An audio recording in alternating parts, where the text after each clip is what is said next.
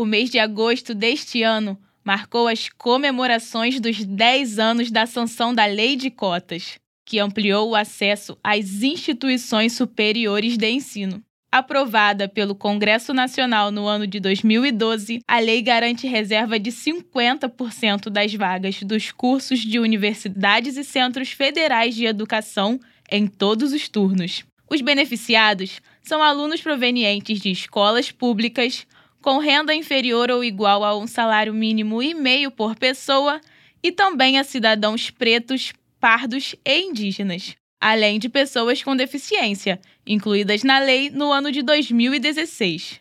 Para o professor Luiz Augusto Campos, do Instituto de Estudos Sociais e Políticos e coordenador do Grupo de Estudos Multidisciplinar da Ação Afirmativa da UERJ, a lei de cotas trouxe mudanças no âmbito socioeconômico e principalmente no debate das desigualdades raciais.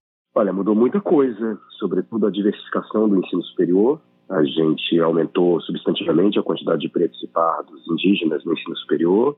A gente diversificou socioeconomicamente também, porque os programas de cotas costumam ter recortes de renda e de origem escolar. E, de um modo mais amplo, acho que mudou bastante a educação da sociedade brasileira em relação à raça. Né? Então, um efeito da política de cotas, que não é um efeito direto, mas indireto, é que ela mudou o debate que se faz sobre desigualdades raciais no Brasil. Neste ano de 2022, a lei de cotas deve passar por revisões, conforme previsto em seu texto, e algumas propostas já estão sendo debatidas. Uma delas, de autoria do senador Paulo Paim, pretende aplicar as cotas aos processos seletivos para todos os cursos de graduação das instituições particulares. A ideia é ampliar o ingresso dos alunos nessas instituições, que atualmente é feito apenas pelo programa Universidade para Todos, o ProUni.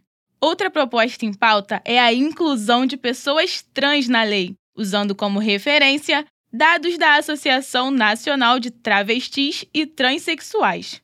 De acordo com a entidade, estima-se que 70% das pessoas trans não concluíram o ensino médio e que somente 0,02% estejam cursando o ensino superior.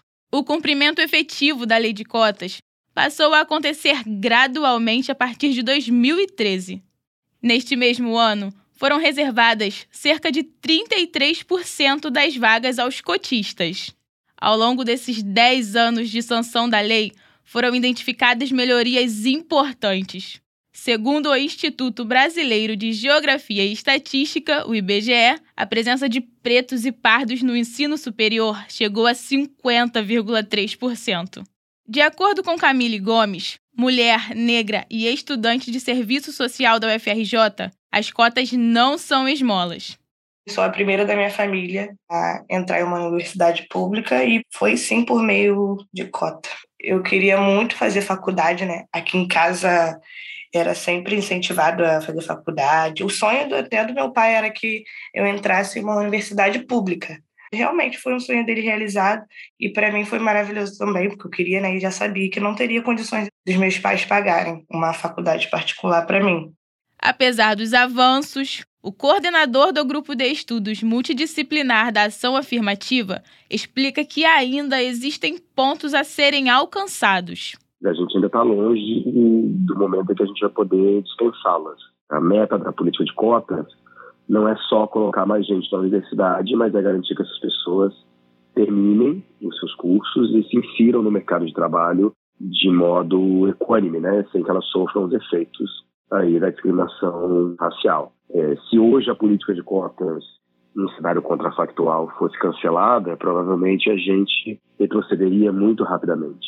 O professor Luiz Augusto Campos e a aluna Camille nos revelam que ainda tem muito a ser feito em todas as áreas da sociedade, principalmente na educação.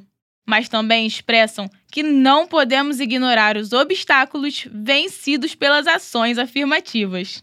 Do Rio de Janeiro para a Rádio Erge, Lorena Rocha.